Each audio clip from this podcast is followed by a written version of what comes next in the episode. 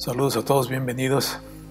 Hablamos de ese primer encuentro entre Cortés y Moctezuma, eh, que fue haber sido fenomenal el ver a estos dos líderes eh, entablar en conversación y finalmente verse cara a cara.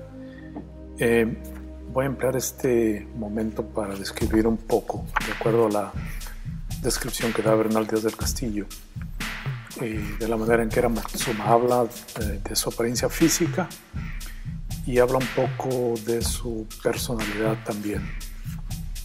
Eh, y este, es fascinante el, imaginarse cómo era este gran líder, eh, que flaqueó un poquito en, en las últimas instancias y fue una de las razones por las cuales Cortés y su ejército derrotó finalmente a los aztecas y conquistó Tenochtitlan.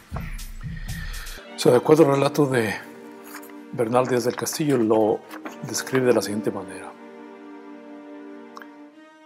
Era el gran Moctezuma de edad hasta de 40 años, de buena estatura y bien proporcionado, cenceño y de pocas carnes, y el color no muy moreno, sino propio color y matiz de indio.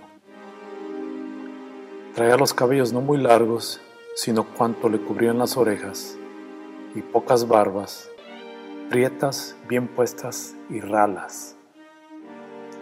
El rostro algo largo y alegre, los ojos de buena manera, y mostraba en su persona, en el mirar, por un cabo amor, y cuando, cuando era menester, gravedad. Era muy pulido y limpio, bañábase cada día una vez a la tarde, tenía muchas mujeres por amigas, hijas de señores, aunque tenía dos grandes casicas por sus legítimas mujeres, que cuando usaba con ellas era tan secretamente que no lo alcanzaban a ver, a saber, sino algunos de los que le servían. Era muy limpio de sodomías, las mantas y ropas que se ponía un día no se las ponía sino de tres o cuatro días. Tenía sobre 200 principales de su guardia, en otras salas junto a la suya, y esto no para que hablasen todos de él o con él, sino cual y cual, y cuando le iban a hablar se habían de quitar las mantas ricas y ponerse otras de poca valía más habían de ser limpias, y habían de entrar descalzos, y los ojos bajo, bajos puestos en tierra, y no mirarle a la cara. Y con tres reverencias que le hacían le decían en ellas, Señor, mi Señor, mi gran Señor. Primero que a Él llegase. Es ah, formidable saber un poquito de Él y sus... Ah, hábitos formales de, enfrentar los días y cómo su, gran jerarquía era considerada tan alta como el estado de, era tanta la formalidad que lo como lo enfrentaban eh, que casi casi era una figura eh, similar a, una de sus dioses. Eh, Bernal Díaz del Castillo enseguida relata unas instancias en las cuales ya ellos, eh, eh, cuando llegaron a la ciudad de Tenochtitlan, cuando fueron recibidos por Montezuma, eh, después voy a elaborar cómo, cómo se llegó ahí a la ciudad y, y las batallas anteriores con un poco de detalle. Pero ahorita ya están instalados en, en la ciudad, ya los instaló Montezuma en sus, en sus aposentos, en su palacio. Los recibió como huéspedes, les dio un trato muy digno, eh, aún en contra de las eh, sugerencias que le, que le hacían muchos de sus colaboradores, incluyendo su hermano Cuitláhuac, que le advirtió que el día que los eh, aceptara en su casa ya no los iba a poder sacar de ahí. Eh, su sobrino Cuauhtémoc también eh, eh, no, no, confiaba con los españoles y muchos otros líderes y Montezuma no, no hizo caso a su sabio eh, sabias recomendaciones y los aceptó. Eh, es un poco largo lo, lo, que relata aquí Díaz del Castillo, pero una vez más nos da, nos da una, nos abre una ventanita para ver cómo era el reino de los aztecas y el, el, el trato que les dio Montezuma a los españoles.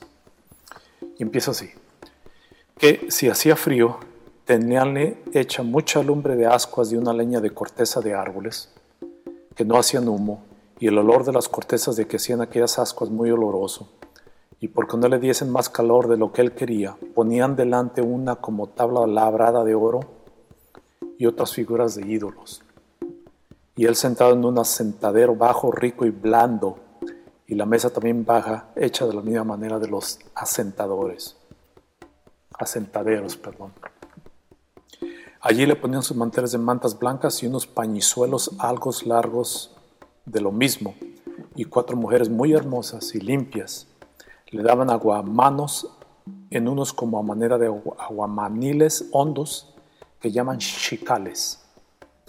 Ponían debajo para recoger el agua otras a manera de platos y le daban sus toallas. Y otras dos mujeres les traían el pan de tortillas. Ya que comenzaba a comer, echaban, echabanle delante una como puerta de madera muy pintada de oro, porque no le viesen comer y estaban apartadas las cuatro mujeres y allí se le ponían a sus lados cuatro grandes señores viejos en pie, con quien Montezuma de cuando en cuando platicaba y preguntaba cosas. Y que mucho favor daba a cada uno de, estos viejos un plato de lo que a él más le sabía. Servíase con barro de cholula, uno colorado y otro prieto.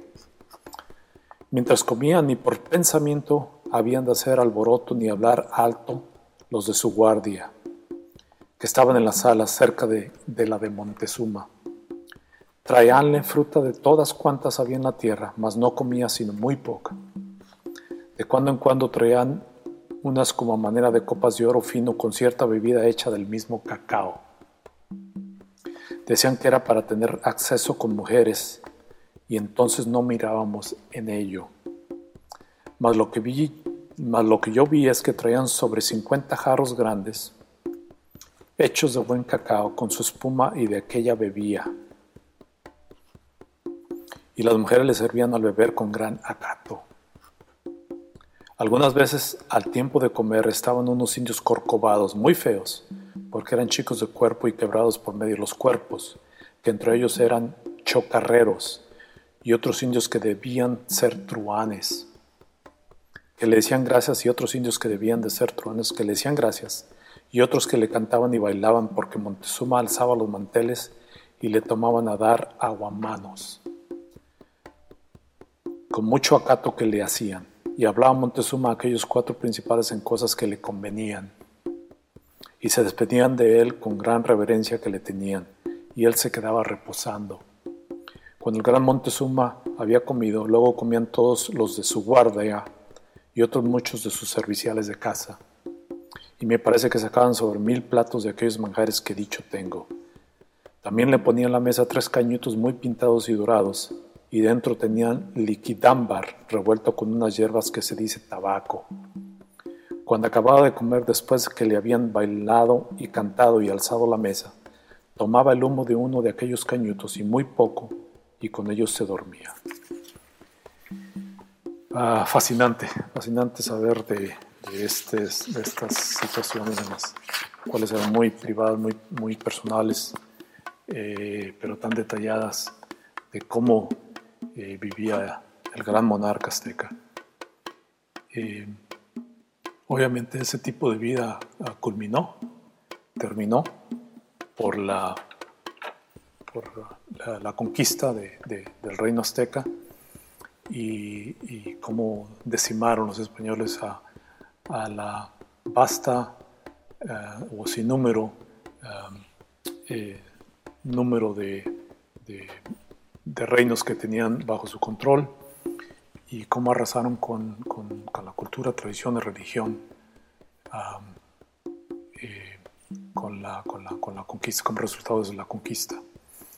Este, vamos a hablar en el siguiente video un poco más acerca de eh, algunas batallas que sucedieron Ya ahí en, en el lago de Texcoco, alrededor de la gran ciudad, cómo forjó alianzas Cortés con muchos de esos pueblos.